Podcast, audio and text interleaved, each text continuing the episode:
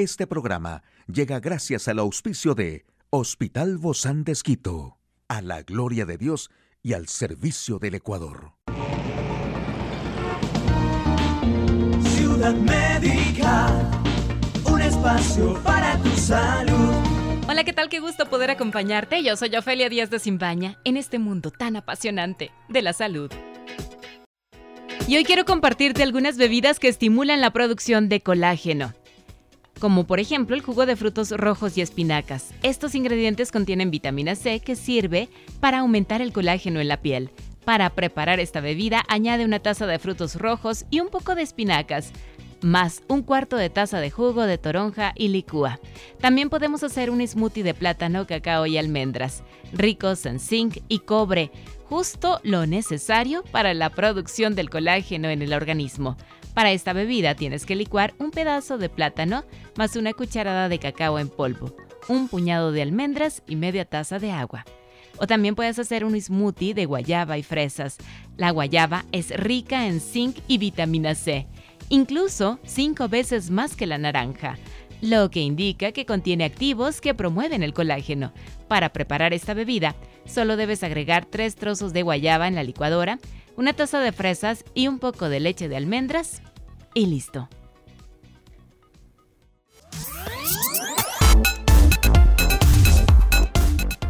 Aquí el detalle de la información más actual. En el campo de la salud, Estados Unidos desplegará vacunas contra viruela del mono. Pfizer afirma que su vacuna contra COVID es efectiva en tres dosis para menores de 5 años. Crean la primera vacuna contra el virus de la esclerosis múltiple y la mononucleosis.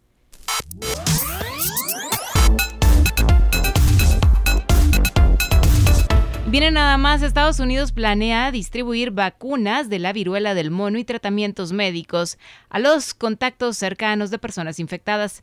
En ese país ya hay cinco casos confirmados o probables donde el brote parece aumentar, así dijeron funcionarios en estos días. Hay una infección confirmada en Estados Unidos, en Massachusetts, y otros cuatro casos de personas infectadas con ortofoxvirus de la misma familia a la que pertenece la viruela del mono, según afirmaron en rueda de prensa funcionarios de Centros para el Control y la Prevención de Enfermedades CDC de Estados Unidos.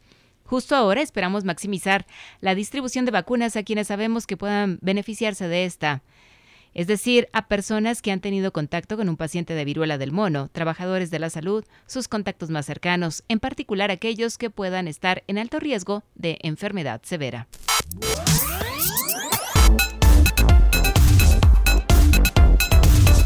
Las farmacéuticas Pfizer y BioNTech aseguraron hoy que tres dosis de su vacuna contra el COVID-19 ofrecen una respuesta inmune fuerte, una alta eficacia y una seguridad favorable en niños entre seis meses y cinco años, en un anuncio que ocurre en medio de las conversaciones para ampliar el fármaco en un rango de edad al interior de Estados Unidos. La Agencia de Medicamentos de Estados Unidos, FDA, tiene previstas varias reuniones para analizar la autorización de la vacuna contra el COVID-19 para el segmento de niños de menor edad que no son elegibles para la vacunación en la mayoría de los países. Los expertos de la FDA tienen previstas tres reuniones en junio en las que probablemente decidirán si autorizan las vacunas contra el COVID-19 de Pfizer para menores de 5 años y de Moderna para menores de 6 años, que se administra en dos inyecciones de 25 microgramos.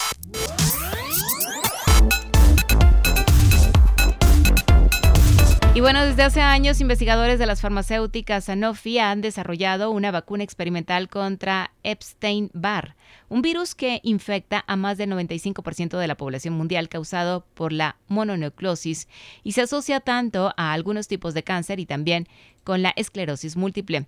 En un estudio logró inducir una respuesta inmunitaria contra el virus y generar anticuerpos protectores.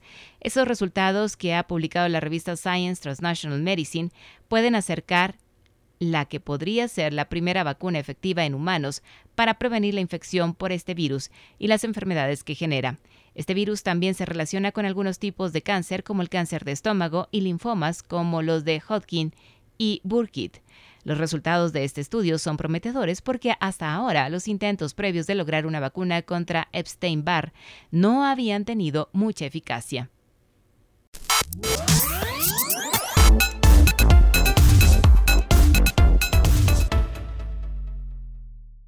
Hoy en Médico Directo hablaremos sobre un tema que está en boga sobre la viruela del mono. ¿Quiere saber usted más de este tema?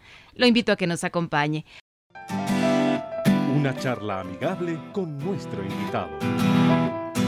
Hoy recibimos con muchísimo agrado al doctor Esteban Estupiñán. Él es médico internista del Hospital Bozán de Esquito. Gracias, doc, por acompañarnos. Bienvenido. Gracias por la invitación.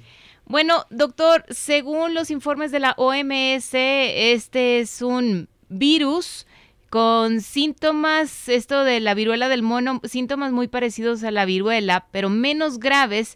Y si bien ya sabemos que la viruela se erradicó hace muchos años atrás, estamos hablando en 1980, continúa ocurriendo en países de África Central y Occidental, donde es una enfermedad ya endémica.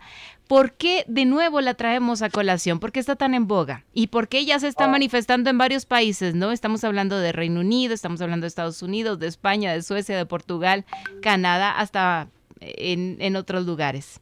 Sí, eh, sí, es, es un tema que actualmente en este tiempo ha estado de cierto modo llamando la atención en la parte médica, a los científicos. Si bien este es un virus eh, con muchas características, una familia muy similar o, comparte las mismas características genéticas, es un, es un virus DNA de, lo, de la viruela. El, el, virus del mono ya es un virus que la viruela del mono es una, es una enfermedad que lleva muchos años diagnosticada y ha habido ciertos brotes en ciertos periodos de, nuestra, de nuestro tiempo.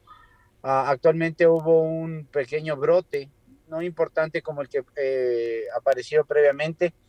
Y sí, obviamente las características clínicas son muy parecidas a la viruela, y lo importante de esto es saber que la mortalidad de esta enfermedad es una mortalidad bajísima. Y hay que recalcar que esta es una zoonosis, que significa zoonosis, es una enfermedad que es transmitida, o la gran mayoría de estudios han determinado que es transmitida o los vectores son los animales, no solo el mono. Entonces, si ha habido ciertos brotes, hubo uno en el 2003 en Estados Unidos por la importación de cierto tipo de, de, de roedores eh, los castores que, vinieron provenientes del África Estados Unidos eh, dieron un, rebrote. Entonces, al ser esta una zoonosis, una enfermedad transmitida por los animales, estos son los principales vectores, parte de, de, lo que hay que determinar. Hay estudios, sí han indicado que puede haber una transmisión de, de hombre a hombre, o sea, de, en, el ser humano, pero eh, el riesgo de transmisión es mucho más bajo y depende de ciertos factores. ¿Cómo qué factores, doctor? ¿Y, por, y, cuáles son estos síntomas que están alarmando a las personas? Porque lo que hemos visto en fotografías, en los medios,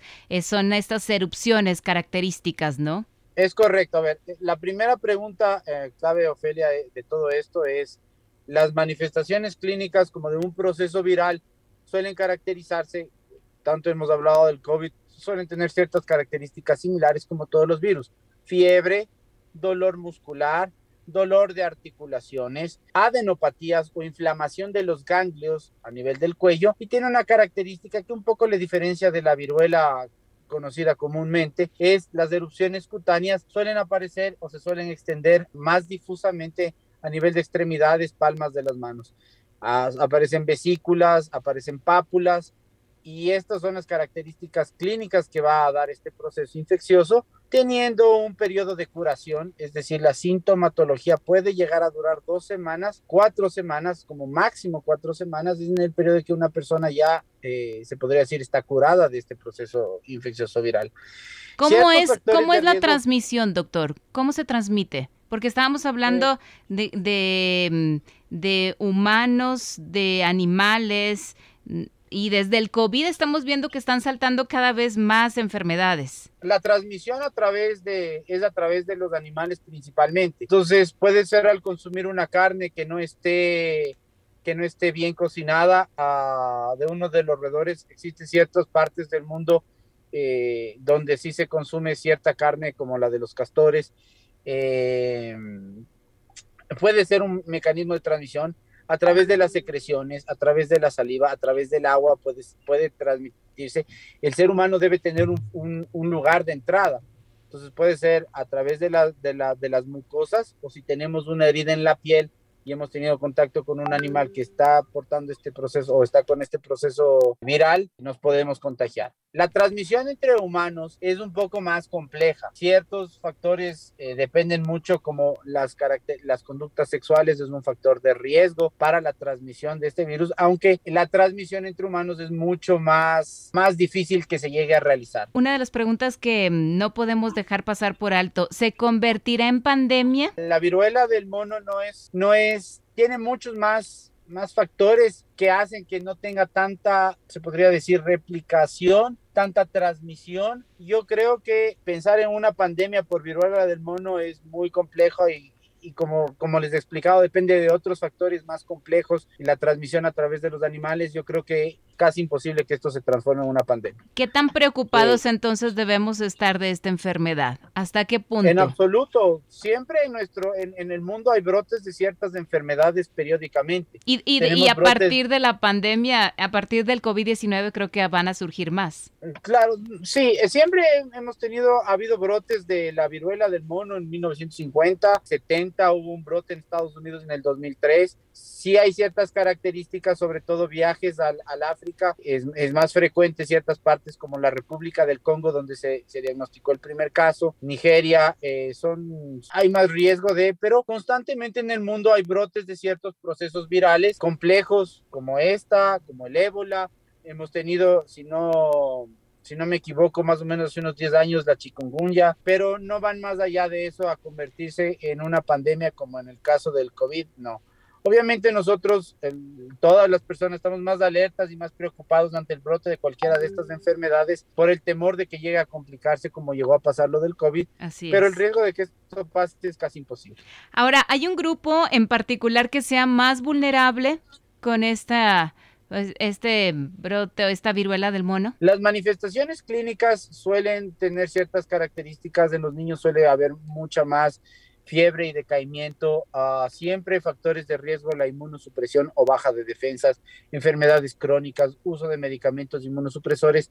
En general, en los procesos virales puede hacer que el, eh, el, el, proceso infeccioso sea más fuerte. Esta enfermedad no tiene una mortalidad alta. Tomar en cuenta un dato que es muy importante, que es el periodo de incubación, que puede ir de 5 a 21 días. Es decir, antes de yo manifestar los síntomas, 5 o 21 días antes, yo ya puedo estar contagiado y yo ya puedo a su vez contagiar es un dato característico. Y cuando yo dejo de contagiar, es algo que mucha gente pregunta, es cuando ya las lesiones en la piel están en una fase avanzada, una fase de costra o ya están en la fase de escamatido. Eh, sí existen ciertos grupos vulnerables, como en todas las, o la gran mayoría de enfermedades, pero eh, el riesgo de contagio eh, sigue siendo bajo. En la mayoría de los casos es una enfermedad en todo caso benigna, ¿verdad? Y autolimitada, es decir, que se va a ir sola, Doc.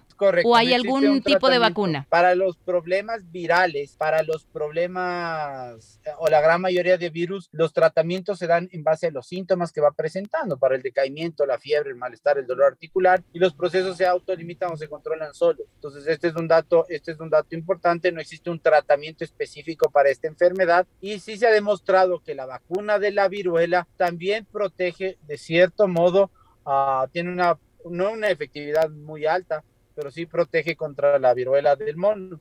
Em, una protección más o menos de entre 80 a 85%, que es, un, es algo importante. Y por lo pronto aquí en el Ecuador no hay reportes de la enfermedad, pero siguen los lineamientos de organismos internacionales para la posible detección, en especial en los principales puntos de entrada internacional como Guayaquil y Quito. La Organización Panamericana de la Salud ha emitido un protocolo para el reporte, seguimiento de contactos y diagnóstico así que estaremos pendientes. Muchísimas gracias, doctor Esteban Estupiñán, médico internista del Hospital Bos Andes. A usted, amigo y amiga, gracias por acompañarnos. Hasta una próxima entrega.